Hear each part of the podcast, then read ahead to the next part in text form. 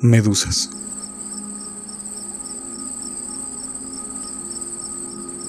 Stephanie despertó y enseguida tomó su smartphone. Comprobó la hora. Eran las tres en punto de la madrugada. Había despertado como quien abre los ojos tras un largo sueño reparador, lento, delicado, sereno como si el tiempo no existiera. Sentíase también que no hubo necesidad de estiramientos. Ningún bostezo acudió, ni cansinos parpadeos.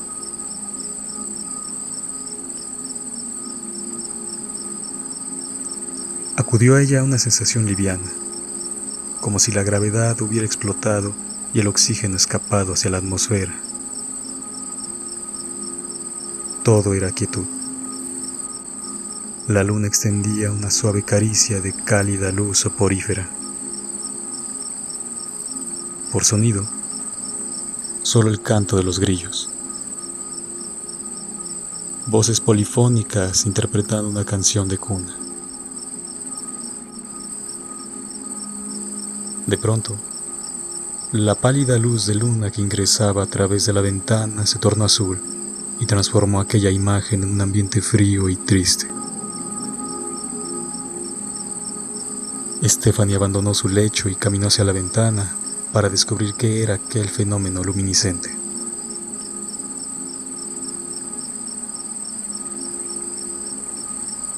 En el trayecto escuchó que la puerta principal era abierta.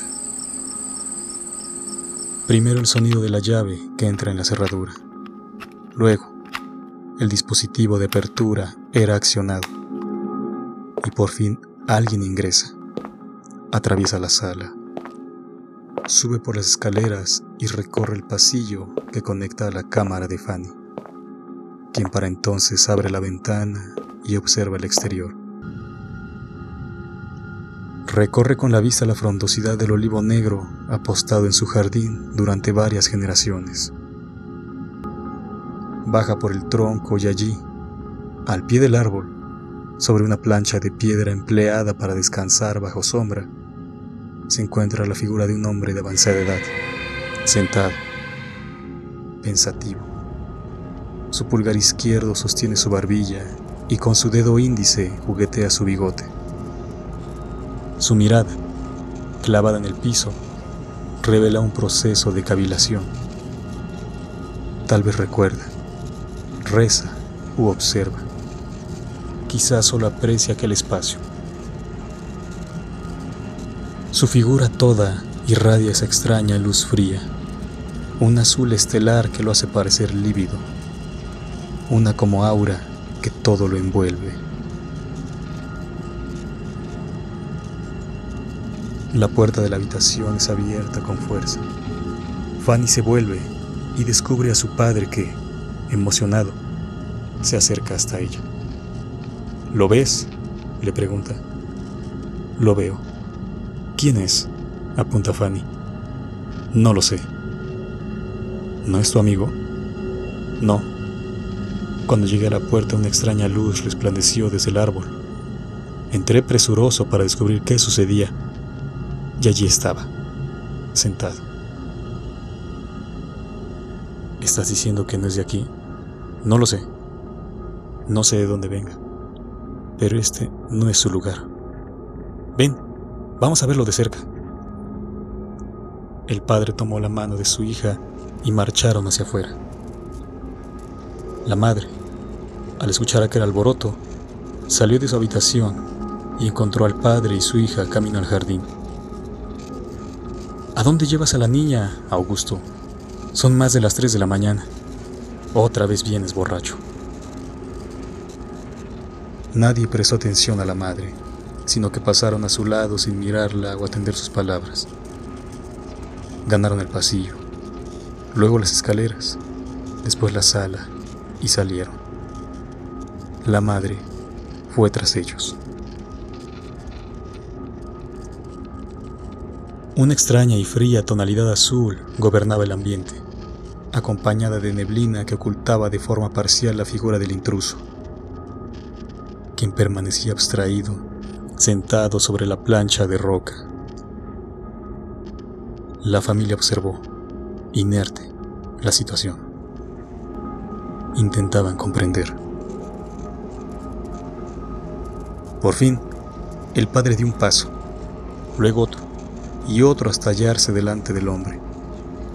Una vez allí, lo observó, lo rodeó y al descubrirlo impávido pasó una mano delante de aquel, frente a su rostro. Sin embargo, no parpadeó. Permaneció igual. Se hallaba tan rígido que se diría una estatua. Señor, es muy tarde. Debe ir a casa, dijo el padre. Sin embargo, el anciano permaneció mudo. Repitió dos veces aquellas palabras, pero no hubo respuesta. El padre dirigió una mirada hacia su hija. Luego, con un ademán, la invitó a acercarse. Fanny negó con la cabeza. Él no está aquí, Ven, impelió el papá y llevó extendida la mano contra el rostro del intruso. Fue un movimiento lento y atravesó la extraña faz. En un punto extremidad y cabeza se confundieron y fue imposible reconocerlas. Se apreciaba una como masa homogénea, informe, como un vacío de materia. Sin embargo, la nada que todo contiene. Al ver aquella escena, Fanny dio un salto atrás y estuvo a punto de correr hacia la casa cuando su padre le invitó una vez más. Ven, no existe, afirmó. Stephanie recuperó el paso perdido y ganó distancia del miedo. Su padre extendía la mano a manera de invitación. La madre permanecía muda, impávida, sin saber qué ocurría. Fanny asió la mano de su padre, y éste la llevó hasta aquella extraña sustancia, y la niña ejecutó aquel mismo movimiento. Mano y rostro se confundieron, se extraviaron en ese punto del espacio que negaba aquella ley física de impenetrabilidad. Dos cuerpos no pueden ocupar el mismo espacio al mismo tiempo. Es extraño, dijo Fanny, como un vacío, un vacío complejo, no sé, como si... Es extraño, como si nada existiera. Me ves, pero, al mismo tiempo, de alguna manera, sabes que no hay nada, dijo su padre. Que en realidad no veo, completó Fanny. La madre, preocupada por aquello que veía, salió del trance y caminó hacia su familia. Vámonos de aquí, dijo mientras llevaba de las manos a esposo e hija hacia el interior de la casa. Entonces el frío y el azul se acentuaron casi al punto de congelación. Para entonces la familia abría la puerta para ingresar a la casa. De pronto, el intruso sirvió y los observó. Fanny, que no dejaba de mirar atrás, vio acercarse al anciano. Ahí viene, gritó la chica, y sin mirar atrás la familia entró a la casa y el padre cerró con fuerza. Cruzaron la sala cuando un duro golpe cimbró la puerta, luego otro, y uno más, tres en total. Vayamos arriba, dijo el padre. Y subieron las escaleras, lentos, silentes. Habían marchado hasta la mitad cuando una extraña forma de color violeta neón se posó sobre la mano de Fanny. Era una sustancia gelatinosa que ejecutaba extrañas evoluciones. La chica gritó y quiso volver sobre sus pasos. Chocó contra sus padres que miraban extrañados el levitar de estas criaturas que aparecían de la nada y ascendían hasta desaparecer. Son medusas, dijo el padre. Lo son, validó Fanny un tanto tranquila e inquisitiva mientras un par de estas atravesaban su cuerpo como si fuera agua. aparecían y desaparecían cual pompas de jabón. En su tránsito iluminaban todo, no solo aquel espacio, no como una lámpara en una habitación, sino que su energía atravesaba todo. Justo una medusa cruzó por el rostro de Fanny e iluminó la materia por un instante. Su faz se vio encendida, así como sus manos, pies, abdomen, todo era iluminado. Pero todo cuerpo que atravesaban, tras ser iluminado, revelaba el vacío, como la forma de un fantasma.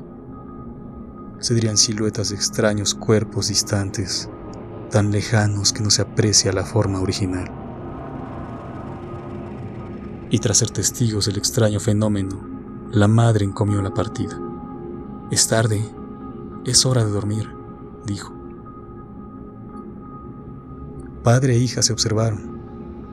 Luego apartaron la mirada de aquel encuentro y cerraron los ojos. Es tarde, dijo el padre.